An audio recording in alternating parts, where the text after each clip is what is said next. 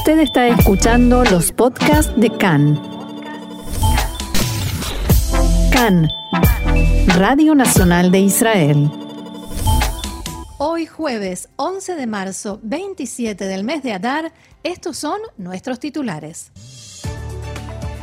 El primer ministro Netanyahu canceló el viaje que tenía programado a Emiratos Árabes Unidos por un incidente con Jordania. Elecciones. Comenzó la votación anticipada en las representaciones diplomáticas israelíes en el extranjero. Finalmente, en la cuarta ronda de votación, Ijia Sinuar volvió a ser elegido líder político de Hamas.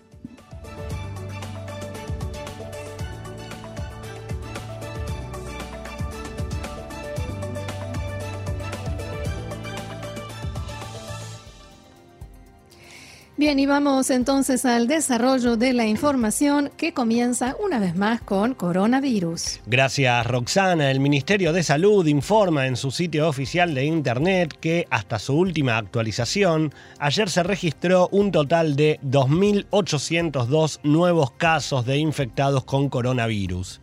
Según los datos proporcionados, sobre las pruebas realizadas, un 2,9% arrojaron resultados positivos. Actualmente, Israel tiene más de 36.000 pacientes con el virus activo, de los cuales 645 se encuentran en estado grave y 211 requieren la asistencia de un respirador. Desde el inicio de la pandemia, más de 812.000 personas contrajeron coronavirus, de los cuales 5.955 fallecieron a causa de la enfermedad. Respecto de la campaña de vacunación, ayer la cifra de vacunados con la primera dosis se acercó a las 5 millones mil personas, mientras que, escuchen bien este dato, 3.999.353 de ellas ya tienen su proceso de vacunación completa. Por esto no llegamos a las 4 millones de personas vacunadas con la segunda dosis del día de ayer. Seguramente hoy habremos pasado ese número. A esta hora de hoy seguramente ya, ya hemos llegado. Y a última hora de ayer, el Ministerio de Salud y el Ministerio de Educación informaron que a partir de la próxima semana se habilitará el regreso a las aulas de aquellos alumnos de los niveles Yud Aleph y Yud Bet, los últimos dos niveles de la escuela secundaria, que hasta ahora no habían podido regresar de manera presencial. Si bien en un principio este permiso regirá para las ciudades de color naranja según el sistema de semáforo, Horas más tarde, funcionarios del Ministerio de Educación señalaron que esperan poder ampliar pronto la medida a las escuelas de todo el país y entonces incluso las ciudades rojas podrán tener a sus cursos completos nuevamente. Esto significa la única diferencia, Diego Roxana, es que si se autoriza a las ciudades rojas, eh, las ciudades naranjas si tienen un 90% de la población vacunada, el regreso no va a ser por cápsulas. O sea, Ciudad Naranja, que tiene más del 90% vacunado, los niños regresan todos juntos al colegio. Y en las ciudades rojas, las cápsulas sí deberían continuar. Por eso también no se, terminó de tomar la decisión ayer, porque volverían las clases en las ciudades rojas, pero más allá del porcentaje de vacunación, deberían seguir los alumnos eh, estudiando por cápsulas. Bien, cambiamos de tema. El primer ministro Netanyahu tenía previsto esta mañana partir hacia Emiratos Árabes Unidos para realizar una visita relámpago a 12 días de las elecciones. Pero a último momento el viaje fue cancelado, aunque durante toda la mañana se dijo que se estaba retrasando. Hubo dos versiones diferentes, fuentes que decían que el viaje se retrasó debido a un incidente con Jordania y otras que se había cancelado por un problema de salud de Sara Netanyahu, la esposa del primer ministro. ¿Cómo es la primera versión de esta, Roxana? Bueno, el servicio de noticias de Cannes informó que Jordania no autorizó el uso de su espacio aéreo, lo que hubiese prolongado el tiempo del viaje en dos horas y media. El primer ministro Netanyahu tiene que estar hoy de vuelta porque tiene también eh, reuniones en el ámbito diplomático internacional aquí en Jerusalén. Según las fuentes que hablaron con Khan, el retraso se conoció muy poco antes del horario programado para el despegue. ¿Por qué? ¿Cuál fue el incidente que, con el reino jordano? Bueno, el príncipe jordano Hussein canceló a último momento una visita al Monte del Templo, esto unas horas antes.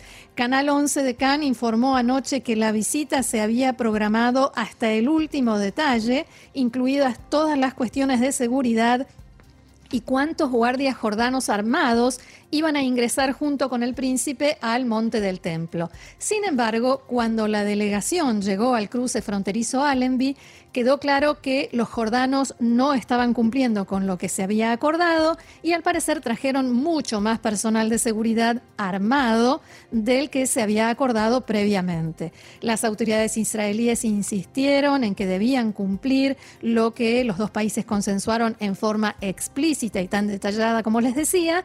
La delegación jordana decidió cancelar la visita y regresó a casa y también el príncipe Hussein, que estaba en camino hacia el cruce Allenby, volvió a Amán. ¿Y de qué se trata la segunda versión? Bueno, la segunda versión es esta que señalaba al principio, que el primer ministro Netanyahu había cancelado el viaje debido al estado de salud de su esposa. La oficina del primer ministro informó que Sara Netanyahu ingresó anoche al hospital Adasa en Karem en Jerusalén, donde se le diagnosticó apendicitis. Finalmente, hace tan solo unos minutos, la oficina del primer ministro comunicó que el viaje se postergó, se canceló en realidad por obstáculos que puso el gobierno de Jordania. En Jordania dijeron que ellos sí autorizaron el vuelo, pero en la oficina de Netanyahu dicen que este ok se recibió tarde, muy a último momento, y que Netanyahu y el príncipe heredero de Emiratos, Mohammed bin Zayed, coordinarán una nueva fecha para el encuentro. Como decíamos al principio, ya faltan un poco menos de dos semanas para las elecciones del próximo 23 de marzo y anoche comenzó la votación anticipada para los diplomáticos israelíes y personal de las embajadas en el extranjero. El primer ciudadano israelí que ejerció su derecho a voto fue el embajador de Israel en Nueva Zelanda, Ran Yacobi. Jacobi votó en una urna instalada especialmente para el personal diplomático en la Embajada de Wellington, que abrió a las 10 de la noche hora de Israel. Después de Nueva Zelanda, se abrirán otras 103 mesas de votación en alrededor de 100 embajadas y misiones en el extranjero y las últimas votaciones se realizarán en Los Ángeles y San Francisco.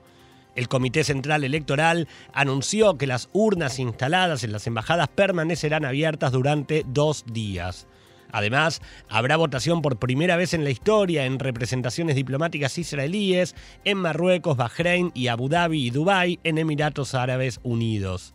Según la ley israelí, solo los diplomáticos y sus familias y representantes o enviados del Estado pueden votar en el extranjero y no así los demás ciudadanos unos 4.000 israelíes podrían votar en las representaciones diplomáticas en todo el mundo.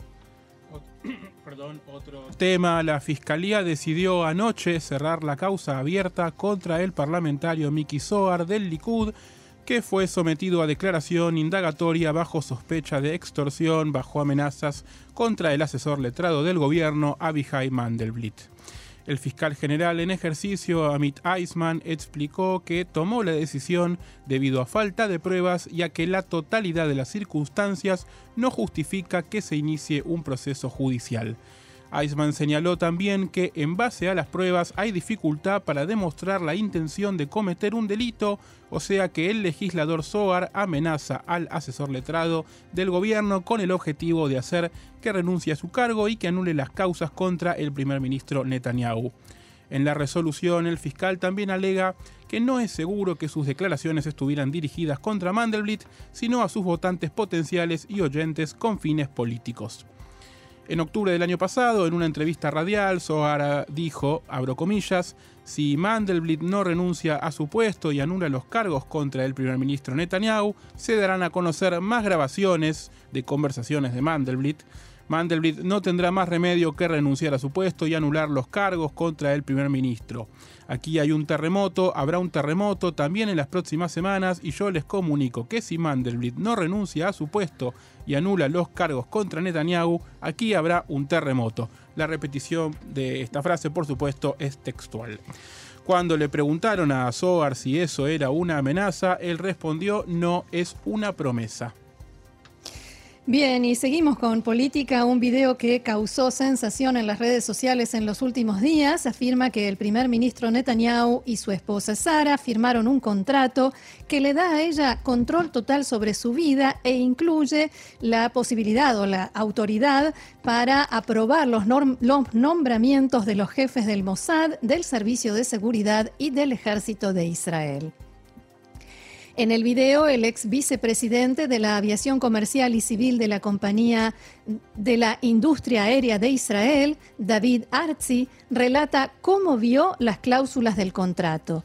Arzi dice que el abogado y primo de Netanyahu, David Shimron, le permitió leer el contrato en 1999 durante el primer periodo de Netanyahu como primer ministro.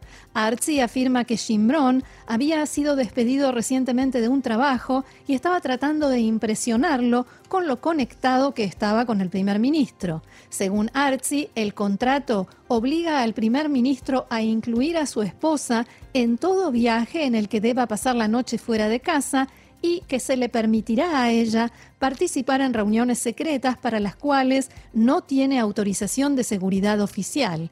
Además, según el supuesto contrato, cada nombramiento debe ser autorizado por escrito por Sara. Caso contrario, él debe cederle todas sus propiedades y ella será quien las administre. Según Artsy, abro comillas, había una sección muy detallada en la que ella manejaría sus finanzas. Estaba escrito cómo, que él no tendría tarjetas de crédito, solo ella, y si necesitaba dinero, Sara se lo daría. Artsy dijo que el contrato consta de 15 páginas firmadas tanto por Netanyahu como por su esposa. La oficina del primer ministro Netanyahu negó rotundamente las afirmaciones y aseguró que recurrirán a la justicia. David Shimron calificó los comentarios de Artsy como una mentira descarada. Cambiamos nuevamente de tema. Ayer hablábamos sobre las dramáticas elecciones internas en Hamas y en las últimas horas se dio a conocer que en la cuarta ronda de votación el actual líder Ijia Sinuar ganó frente al candidato casi desconocido Nizar Guadala. Recordemos que la prensa palestina informó ayer que Sinuar había perdido las tres primeras vueltas e incluso se llegó a informar que había sido desplazado. Fuentes de la organización dijeron a Khan que, si bien Sinuar ganó estas elecciones, ahora, abro comillas, tiene las alas cortadas y ante cada decisión deberá tener en cuenta la oposición dentro de Hamas. El presidente de la autoridad palestina, Mahmoud Abbas, expulsó del partido Fatah al sobrino de Yasser Arafat, Nasser al-Qidwa. Abbas tomó la medida debido a que al-Qidwa anunció que presentará una lista independiente en las próximas elecciones al Parlamento palestino. En los últimos días, líderes de Fatah intentaron convencer a Al-Qidwah de que no presentará candidatura fuera de la lista del movimiento, pero este se negó.